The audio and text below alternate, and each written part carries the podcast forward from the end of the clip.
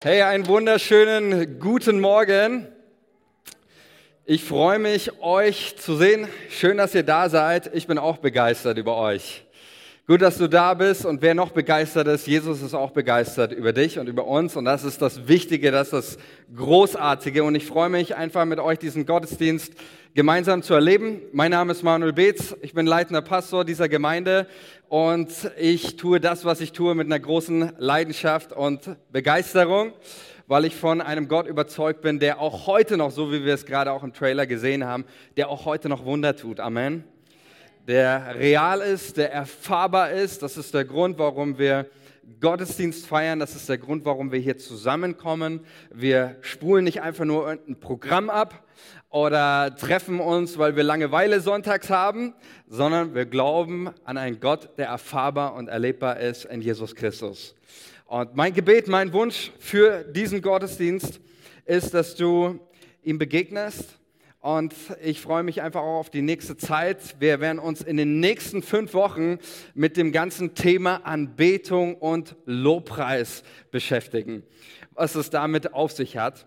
Und ich möchte zu Beginn, ähm, das hat etwas indirekt mit der Predigt zu tun, aber ich möchte ähm, zu Beginn, bevor ich in diese Predigt einsteige, möchte ich ein, ein paar Worte der Wertschätzung und der Dankbarkeit an all diejenigen richten, die dieses Gebäude hier, was wir hier haben, mit aufgebaut haben. Lass uns mal all den Leuten einen dicken Applaus geben. Und zwar ist mir das einfach auch in der ähm, Vorbereitung dieser Predigtserie ist mir das einfach gekommen. Auch so, wenn ich dran denke, einfach das, das, das letzte Jahr, ähm, wie viele Menschen und wie viele Kirchen wir hier segnen konnten mit dem Gebäude, mal natürlich inklusive uns selber.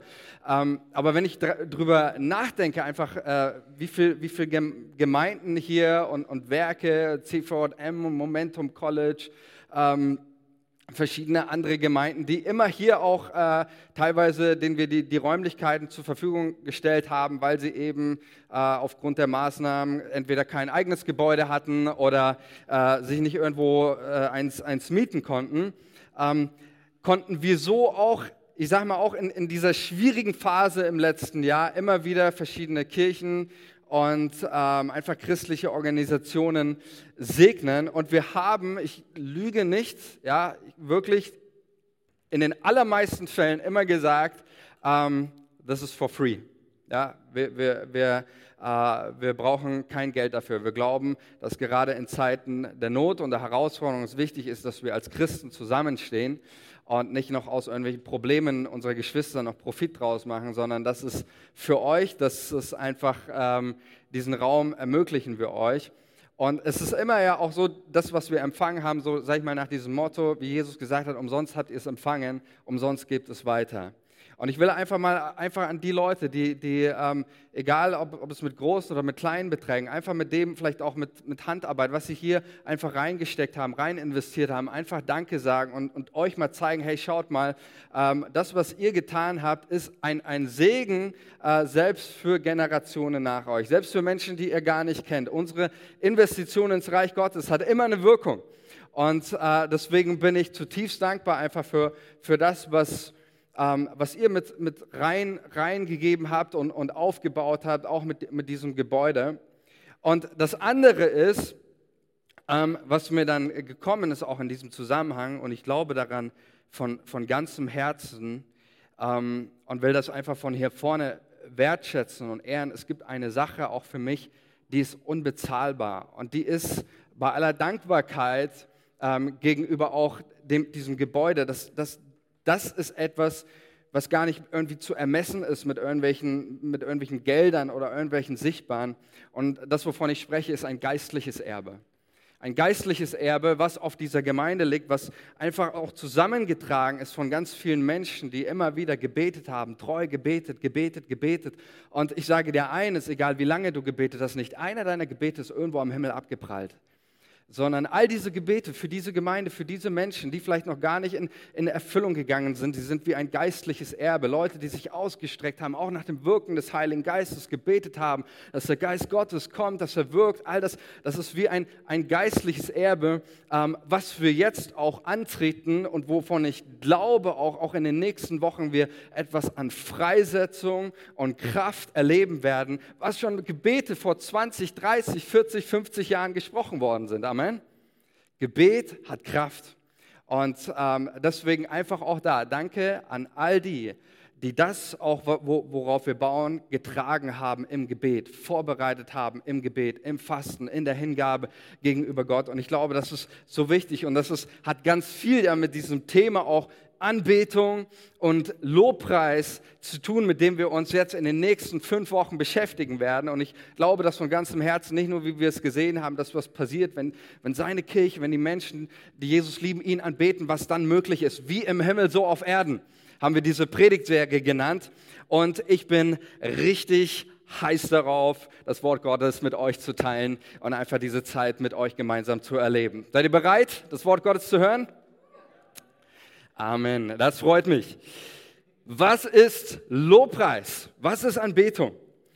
Ähm, das ist ja so ein, so ein, wenn man das mal so reinschmeißt, ich glaube, dass, dass viele einfach ein ganz unterschiedliches Denken darüber haben. Was ist Anbetung, was ist Lobpreis?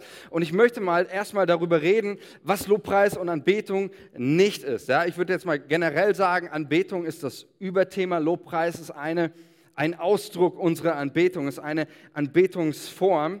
Ähm, Anbetung, was ist Anbetung? Wenn man jemanden fragen würde, würde vielleicht jemand sagen, ja, was ist Anbetung? Das ist unsere Zeit, 20 Minuten im Gottesdienst. Äh, Sonntag von äh, 10.20 Uhr bis, 20, äh, bis 10.40 Uhr. Äh, aber das ist natürlich nicht ähm, eine ausreichende Definition von dem, was Anbetung ist. Ich glaube, dass das, was wir hier tun, Anbetung ist, aber definitiv ist das nicht nur Anbetung. Wenn einer würde sagen, was ist Anbetung? Anbetung oder Lobpreis ist eine Musikrichtung. Ja, ich habe meine Rock-Playlist, ich habe meine Charts-Playlist und ich habe meine Classic-Playlist und ich habe halt meine Worship, meine Lobpreis-Playlist. Ja? Äh, deswegen Lobpreis, Anbetung, ein, ein, ein Musikstil, eine Musikrichtung. Ähm, aber all das ist, und egal was ich sagen würde, auch wenn ich jetzt sagen würde, Lobpreis ist eine, eine Haltung oder ist ein Lebensstil oder alles, ich glaube, das kommt nicht annähernd daran, ähm, was die Bibel unter Anbetung und Lobpreis versteht. Und ich möchte damit einsteigen, dass ich zum einen sage, ich glaube, Anbetung und Lobpreis ist mit das zentrale Thema der Bibel. Es geht die ganze, das letzte Buch in der Bibel, nämlich die Offenbarung, ist eigentlich einer einzigen Fragestellung gewidmet, nämlich wem gebührt Anbetung. Ja, das, ist, das ist das große Über, Überschrift über der Offenbarung. Wem gebührt Anbetung? Wer verdient es, angebetet zu werden? Es ist ein ganz, ganz zentrales Thema Anbetung und Lobpreis. Und die erste These, die ich mal heute Morgen ähm, raushauen möchte, ist, Gott braucht deine und meine Anbetung überhaupt nicht. Jetzt seid ihr alle platt, ne? Gott braucht deine und meine Anbetung und deinen Lobpreis überhaupt nicht. Er braucht es einfach nicht. Vielleicht denkt sich jetzt der eine oder andere, hä, jetzt wie jetzt, es soll um Anbetung und Lobpreis gehen und jetzt sagst du, Gott braucht das alles nicht. Ja, er braucht das nicht. Manchmal kommt bei uns so, so ein Gottesbild rüber. Wir haben manchmal so das, das Bild von einem Gott und das kommt gerade, wenn wir manchmal so Sätze sagen wie, ja, Gott, ähm, Gott will oder Gott braucht deinen Lobpreis, deine Anbetung, als würde Gott so auf dem Thron sitzen und diese Person, dieser Gott, der auf dem Thron sitzt, ist eine ziemlich labile, instabile Persönlichkeit mit nicht so einem großen Selbstbewusstsein. Und wenn da nur im Himmel oder auf Erden für eine Sekunde der Lobpreis mal, mal abbricht, dann sitzt Gott auf dem Thron und fällt in ein tiefes Loch und oh Mann, ich kann eigentlich gar nichts und wer bin ich eigentlich? Und könnt ihr mich nicht mal ein bisschen ermutigen, mal loben? Und dann kommen die Menschen wieder und sagen, ja Gott, du bist, du bist gut, du sitzt auf dem Thron, dir gehört die Herrschaft. Und, und Gott sagt, ah ja, okay, also wenn du das sagst, Mensch, dann, also dann ist wieder alles in Ordnung. So als, als hätte, als würde Gott das irgendwie brauchen, ähm, unsere Beurteilung geschweige denn, dass wir irgendwie bemessen könnten oder der Maßstab wären, zu sagen, was gut oder schlecht ist, was Gott tut. Äh, Gott braucht das nicht. Gott benötigt unseren Lobpreis nicht. Er sitzt auch ohne unseren Lobpreis auf dem Thron. Er sitzt auch ohne Anbetung auf dem. Er ist auch ohne all das ist er König. Das ist ganz, ganz, ganz wichtig, dass, dass wir das verstehen, ähm, dass, dass wir nicht so ein Bild haben von einem Gott, dem es dadurch jetzt besser geht, dass wir ihn anbeten oder loben, sondern worum geht es Gott im Kern beim Thema Anbetung und Lobpreis? Und ich möchte euch zwei Bibelstellen zeigen, die genau das deutlich machen, ähm, worum es Gott geht und was der Kern von Anbetung ist. Zwei Bibelstellen, da heißt es in Johannes 4, 23, geht es in beiden Stellen um Anbetung. Es kommt aber die Stunde und ist jetzt da, da die wahren Anbeter den Vater in Geist und Wahrheit anbeten werden. Denn auch der Vater sucht solche als seine Anbeter. Und dann haben wir Matthäus 4, Vers 9, das ist die äh, bekannte Stelle, wo Jesus vom Teufel versucht wird. Und der Teufel, er möchte auch eines von Jesus, nämlich er sagt zu Jesus, und der Teufel sprach zu ihm, also zu Jesus, das alles will ich dir geben, wenn du niederfällst und mich anbetest. Sagt mir, liebe Freunde, worin liegt der Unterschied zwischen dem, was der Vater und was der Teufel will?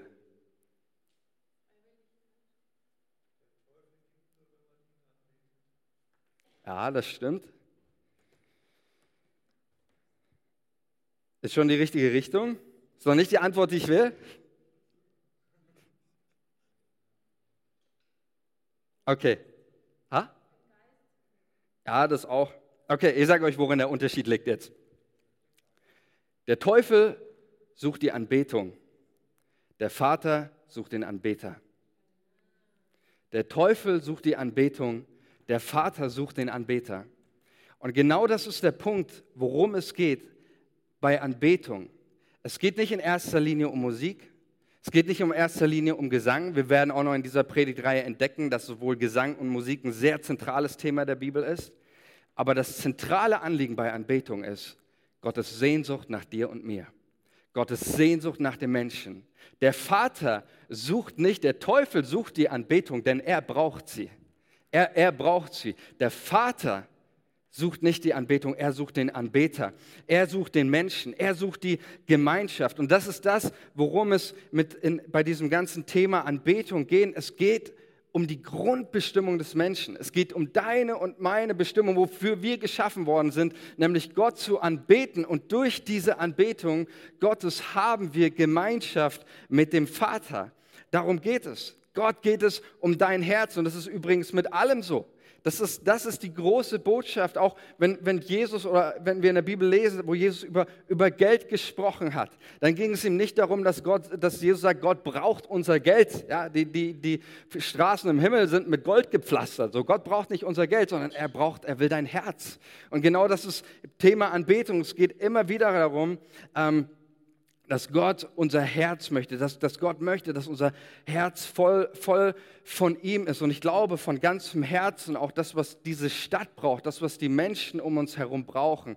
Es ist nicht irgendwie eine Kirche, die nur, nur irgendwelche guten Programme fährt. Das, was diese Stadt braucht, ist eine Kirche, deren Herz Gott verehrt. Amen deren Herz Gott verehrt, die, die sich auf die Fahne geschrieben haben, mit unserem Herzen anbeten wir Gott, wir, wir verehren ihn. Es geht nicht um unsere Leistung oder sonst was, sondern ich glaube, es, es gibt nichts, was eine, eine Kirche attraktiver und anziehender und kraftvoller macht, als eine Kirche, die sich auf die Fahne geschrieben hat. Anbetung ist das, was wir hier tun.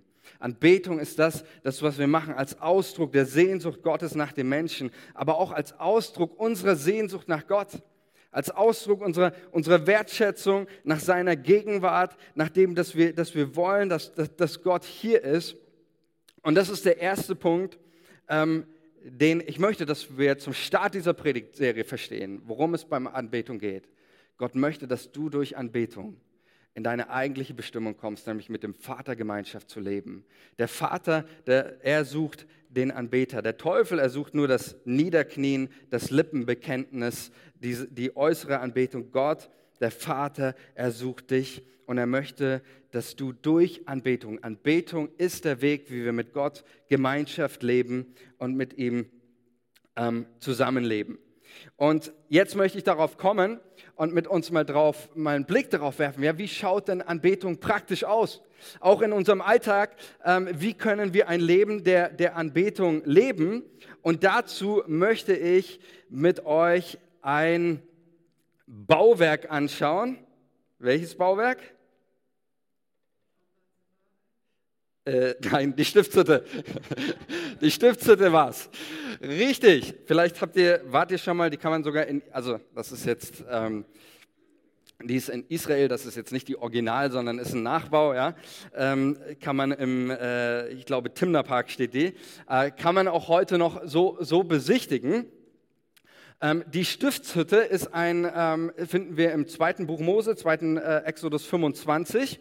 Da wird diese Stiftshütte beschrieben. Sie ist ein, ein ähm, Bauwerk, im Alten Testament sehen wir das, ein Bauwerk, ähm, durch welches Gott seinem Volk Israel offenbart, wie es Zugang zu ihm bekommt. Es ist Ort der Anbetung. Ähm, hier ist der Ort, wo das, das Volk Israel ähm, Zugang zu Gott hat, wie es sich ihm nahen kann. Und es beantwortet, letzt, genau, beantwortet letztendlich die Frage, wie kann der Mensch sich Gott nahen und wie äh, kann er ihn anbeten. Und ähm, weil das Bild wird jetzt nicht die ganze Zeit hier sein, deswegen male ich euch mal eine schöne Skizze. So. Mal euch nochmal diese, diese Stiftshütte auf. Wir haben hier den, das Tor, das Eingangstor. Dann haben wir hier, ähm, war das das Allerheiligste. Und das Heiligste, das war dieses, dieses Zelt. Und dann stand hier ein, ähm, direkt unmittelbar davor, stand ein, ein Becken zur Reinigung, zur Waschung. Und dann hier noch direkt davor, so, stand der Brandopferaltar. So, schönes Bild, oder? Also, das ist jetzt erstmal die, die, ähm, die Stiftshütte. Können Sie auch gerne nochmal anwerfen. Und im zweiten Buch Mose 25, da heißt es, Warum überhaupt diese Stiftshütte? Warum hat Gott das, äh, diese, seinem Volk beauftragt? Hey, baut mir so ein Bauwerk. Da lesen wir in 2. Mose 25, nachdem Gott das Volk Israel aus der Sklaverei befreit hatte, lesen wir 2. Mose 25, 8, die Israeliten sollen mir aus diesen Materialien ein Heiligtum bauen, denn ich will bei ihnen wohnen.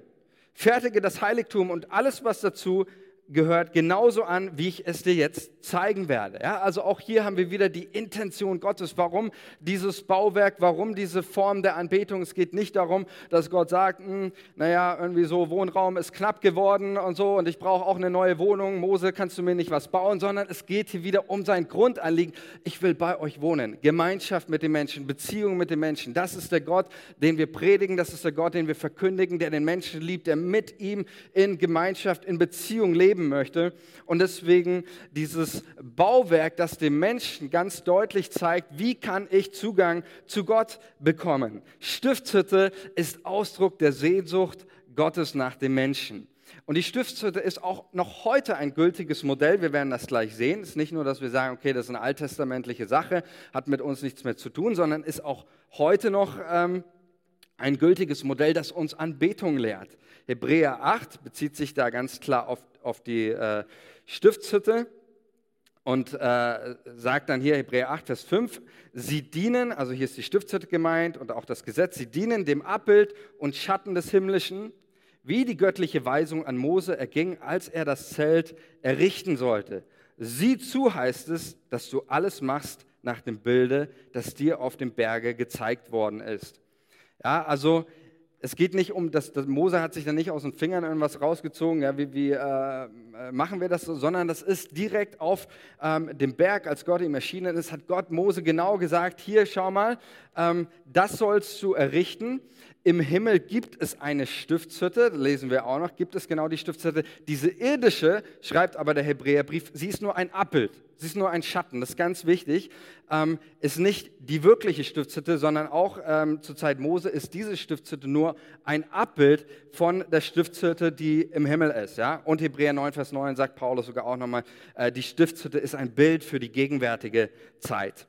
Und bevor wir jetzt auf die neutestamentliche Auslegung eingehen, bezüglich der Stiftshütte, möchte ich aber dass wir uns mal kurz für ein paar Momente hineinversetzen in, der, in die damalige Zeit, in jemand, der Teil des Volkes Israel ist, um so mal ein bisschen durchzugehen, wie, wie, wie anbetet so ein Mensch? Was, was fühlt er dabei? Was kommuniziert in Gott und was kommuniziert auch der, der, der Mensch ähm, mit Gott, wenn er, wenn er ähm, zur Stiftshütte geht? Und das Erste, was ein Mensch wahrnimmt, wenn er kommt, um mit Gott in Gemeinschaft zu treten, wenn er, ähm, wir können auch nochmal das Bild der Stiftshütte zeigen, ähm, das Erste, was ein Mensch wahrnimmt, äh, wenn er mit Gott in Gemeinschaft tritt, dann merkt er einmal, ist hier auch ersichtlich, dann merkt er einmal, es gibt eine Grenze. Das Heiligtum Gottes, die Gegenwart Gottes, sie, sie ist abgegrenzt. Ja, das ist im, im damaligen, auch im Volk Israel, gibt es ein sehr starkes Bewusstsein auch für die Heiligkeit Gottes. Ja, das ist nicht irgendwie so, das packst du mal in deine Hosentasche und dann im, im Alltag Gottes Gegenwart ist, ist immer zugänglich oder sonst was. Nein, das ist im, im, gerade im, im, Alten Testament ist ein sehr, sehr, auch im Neuen Testament, aber im Alten Testament nochmal viel deutlicher auch, so dieses Bewusstsein von, von Heiligkeit Gottes. Das ist was Abgegrenztes, nichts Profanes, Gewöhnliches, Alltägliches. Ähm, es ist, wird allein schon deutlich, ja, durch auch. Ähm, diesen Yom Kippur-Tag, diesen in das Allerheiligste. Ja, einmal im, im, im, gesamten Jahr durfte der, der Priester reingehen, musste dann ähm, äh, Tiere schlachten für sich und die Sünden seines Volkes, sondern durfte er einmal reingehen in dieses Allerheiligste und, und dort einfach Gott begegnen. Und da hat man ihm immer einen äh, Strick um den Fuß gemacht, weil wir lesen es auch im zweiten Buch Mose, wenn er nur irgendwas falsch gemacht hat, dann ist er sofort tot umgefallen. Ja, also Gottes Gegenwart. Ähm, und deswegen, genau, und deswegen der Strick, ja, den hat man dann rausgezogen. So. Und deswegen Gottes Gegenwart äh, ist, ist, ist, da ist eine Grenze, ja, das ist etwas, etwas Heiliges. Und deswegen ist es auch völlig logisch, dass ein Mensch, kommen wir auch gleich da noch dazu, mit welcher Haltung geht er hier durch das Tor? Er geht, du gehst mit einer großen, großen Dankbarkeit durch dieses Tor. Du gehst nicht rein durch dieses Tor und guckst, hey, wo ist denn heute mein Sitzplatz oder, oder sonst was, sondern du weißt dich geehrt, du weißt, hey, das ist, ich darf in Gottes Nähe kommen, das ist hier nichts Gewöhnliches, es ist nicht einfach irgendwie wie, wie mein Arbeitsplatz oder sonst was, sondern ich komme mit einer ganz tiefen Dankbarkeit durch diese Tore, weil ich weiß, ich bin Teil von Gottes Volk, ich darf in seine Nähe kommen. Ähm, ich darf in seiner Nähe sein. Auch das, die, die, die Psalmisten haben eine ganz, ganz große Wertschätzung auch dem, dem, der Gegenwart Gottes gegenüber. Ja? Sagen einmal, ähm, ich will, äh, David sagt jetzt einmal, ich will lieber, lieber äh, hüten die Tore im Haus meines Gottes, als wohnen in den Zelten der Gottlosen. Ja? Oder ein Tag in deinen Vorhöfen, in deiner Nähe ist, ist besser als tausend andere. Ja, man, das ist, ist eine ganz ein ganz anderes Denken, auch eine Wertschätzung über, gegenüber dem Haus Gottes und der Gegenwart, ähm, die dort zu finden ist. Und dann komme ich durch dieses Tor und das Erste, ähm, was mir begegnet, wir werden ja jetzt nicht alles, alles anschauen, aber das, das Nächste, was mir begegnet, ist dieser Brandopferaltar. Ja, das heißt, auch wenn ich dorthin komme, ich komme niemals mit leeren Händen in, in, das, in das Heiligtum. Ich habe ich hab immer etwas zu bringen. Mal bringe ich meinen Zehnten als Dankbarkeit dafür, dass, dass Gott mich gesegnet hat, mich wohnen lässt in dem Land, das er mir verheißen hat.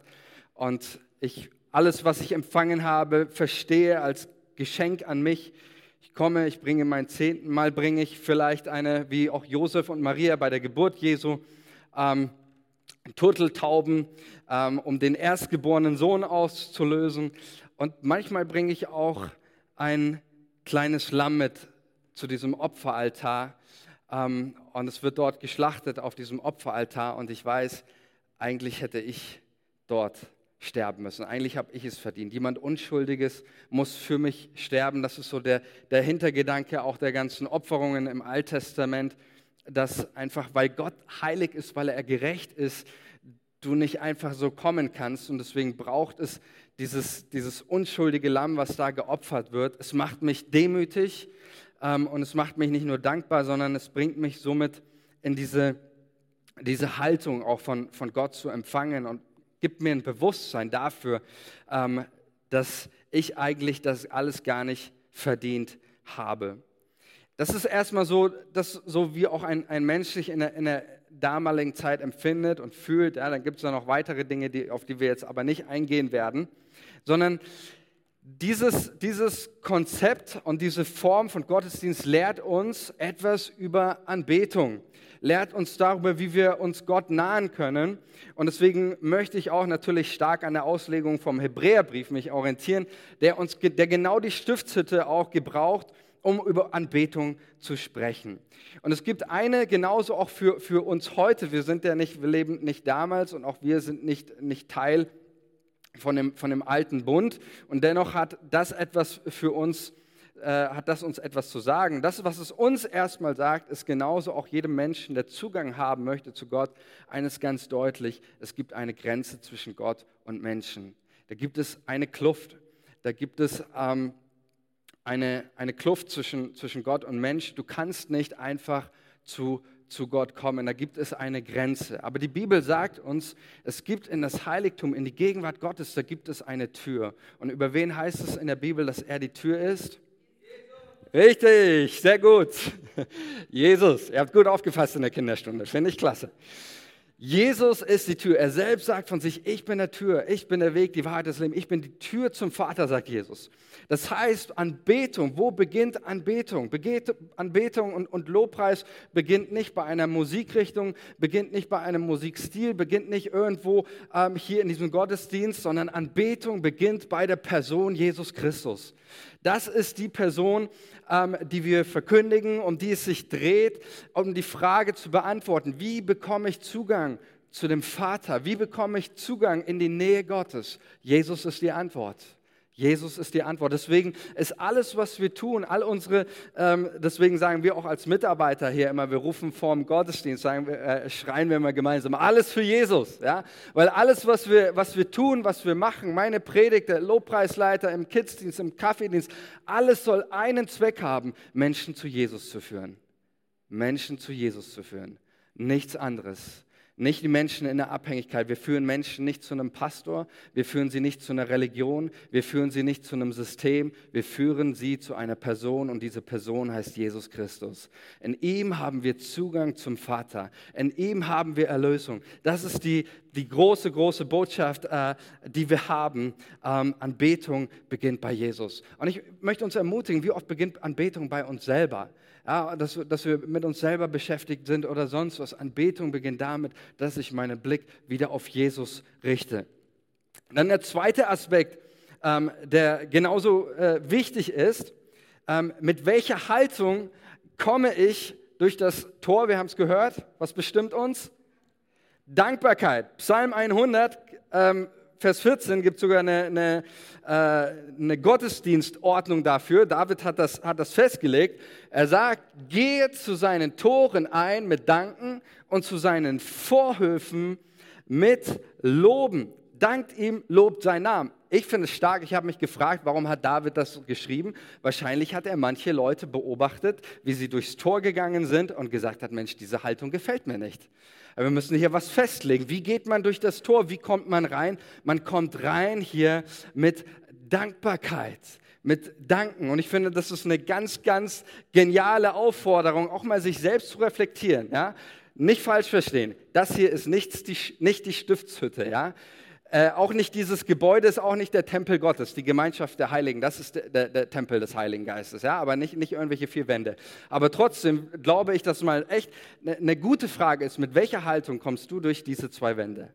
Mit welcher Haltung kommst du durch diese Tore? Und ich kann ja mit ganz unterschiedlichen Haltungen kommen. Ich kann hier reinkommen und wie ich gerade gesagt habe, diese Mein Sitzplatz-Mentalität oder man kann reinkommen mit irgendeiner Beobachtermentalität. Ich kann reinkommen mit, oh, das passt mir nicht oder jenes oder dieses oder was weiß ich. Aber das ist nicht die Haltung, die Gott ehrt. Das ist nicht das, was, was Gott Freude bereitet, sondern ich darf kommen mit einer Haltung und ich darf durch diese Tore kommen und sagen, hey, wie genial, dass ich atmen kann, oder? Wie genial, dass ich lebe, wie genial, dass hier Menschen sind, die Jesus lieben, wie genial, dass wir Gottesdienst feiern dürfen, das ist nicht selbstverständlich. Wie genial, dass, dass Gott uns liebt, dass er da ist für, für so viele Dinge, für, für Menschen, die uns dienen, dass es Kaffee gibt oder sonst was. Es gibt so viel Grund zu danken, oder? Komm, lass uns mal Gott einen großen Applaus geben. Und ich glaube von ganzem, ganzem, ganzem Herzen, so wichtig, dass wir das verstehen, was David sagt. willkommen in das Haus Gottes. Wir gehen ein zu seinen Toren. Ob es dieses Tor hier in der Gemeinde ist, ob es dein Tor ist, das, durch das du morgens in den Tag startest. Ähm, fange an, Gott zu danken, denn Dankbarkeit ist eine Form, so wie wir mit Gott in, in Kontakt treten können. Erst, erst durch Dankbarkeit, erst David hat das gut bemerkt, erst durch diese Haltung der Dankbarkeit werde ich auch überhaupt erst bereit, von Gott zu empfangen. Ohne Dankbarkeit, ohne diese Haltung wird mein Gottesdienst hier an dieser Schwelle enden. Ich werde nichts empfangen von all dem, wenn mein Herz nicht auf Dankbarkeit gepolt ist. Und äh, äh, Psalm 50, 14 heißt es nochmal, ähm, zeige Gott deinen Dank.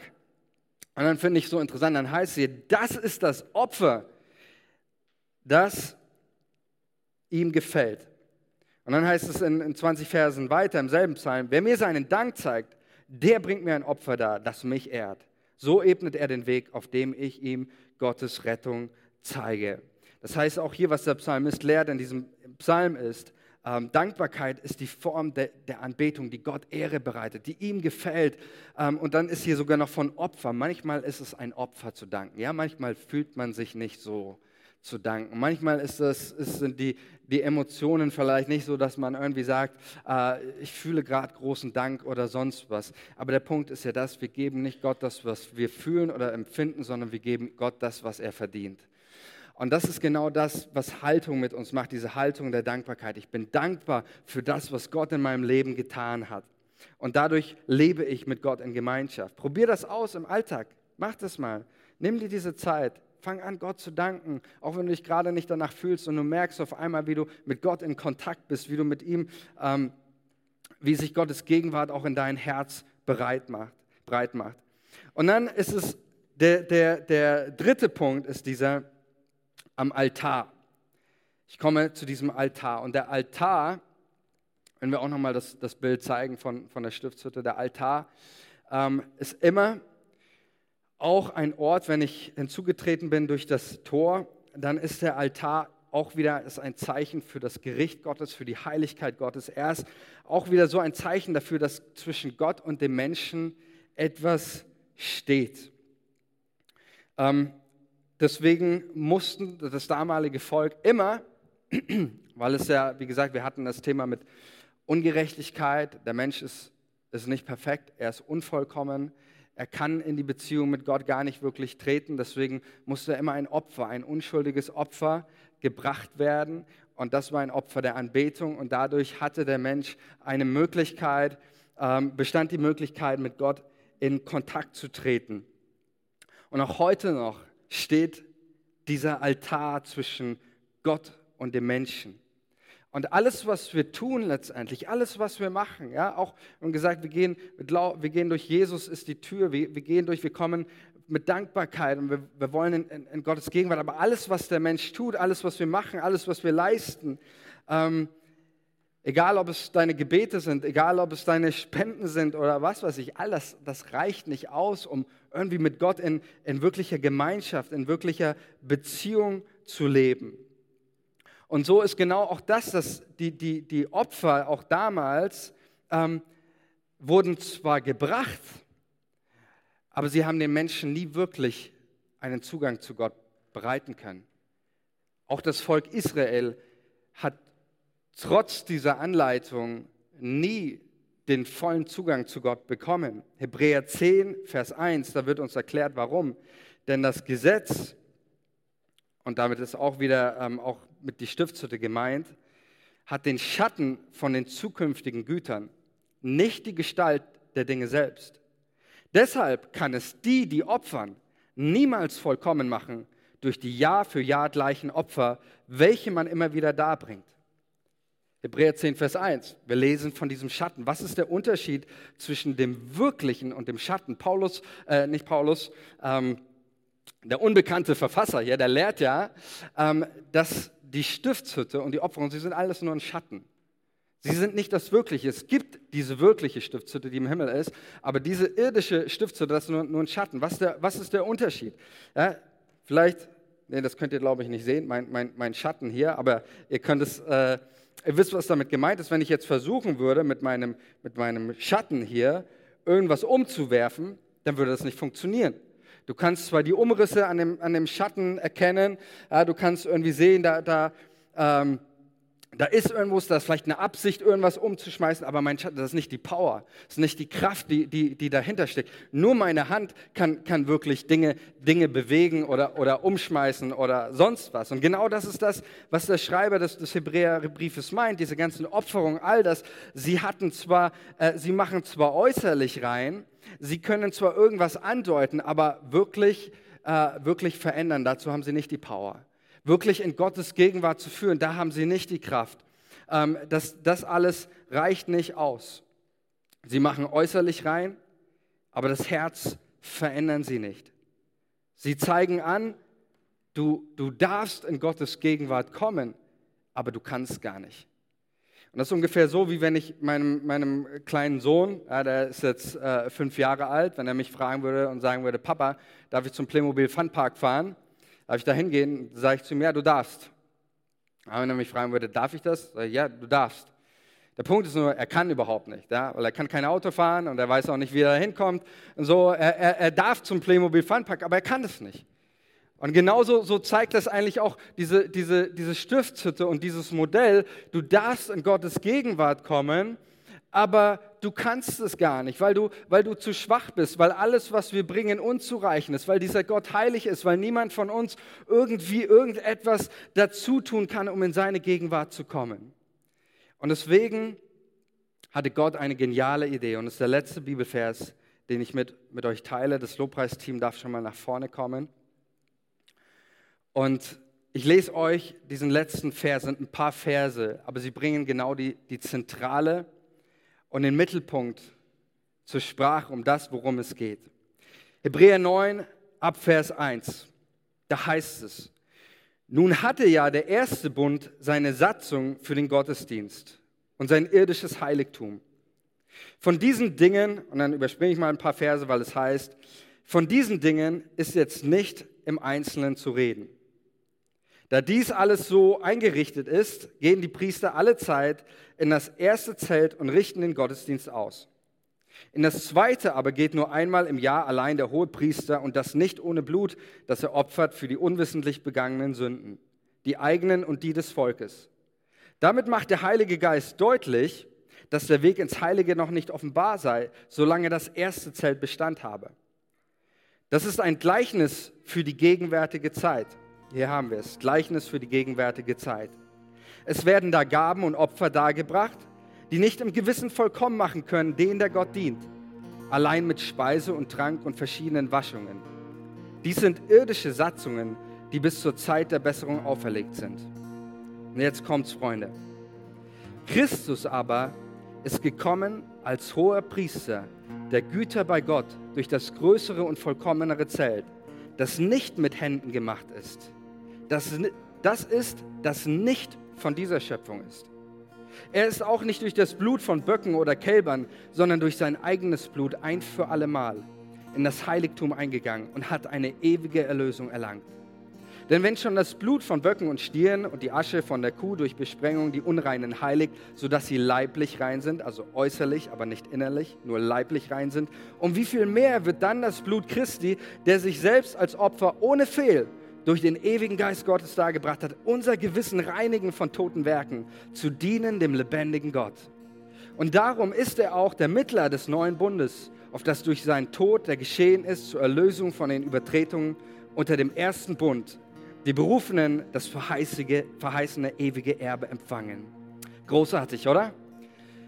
Wisst ihr, was hier steht? Ganz kurz zusammengefasst. Er sagt eines, der Schreiber hier. Die frühere Form der Anbetung, sie war nur ein Schatten.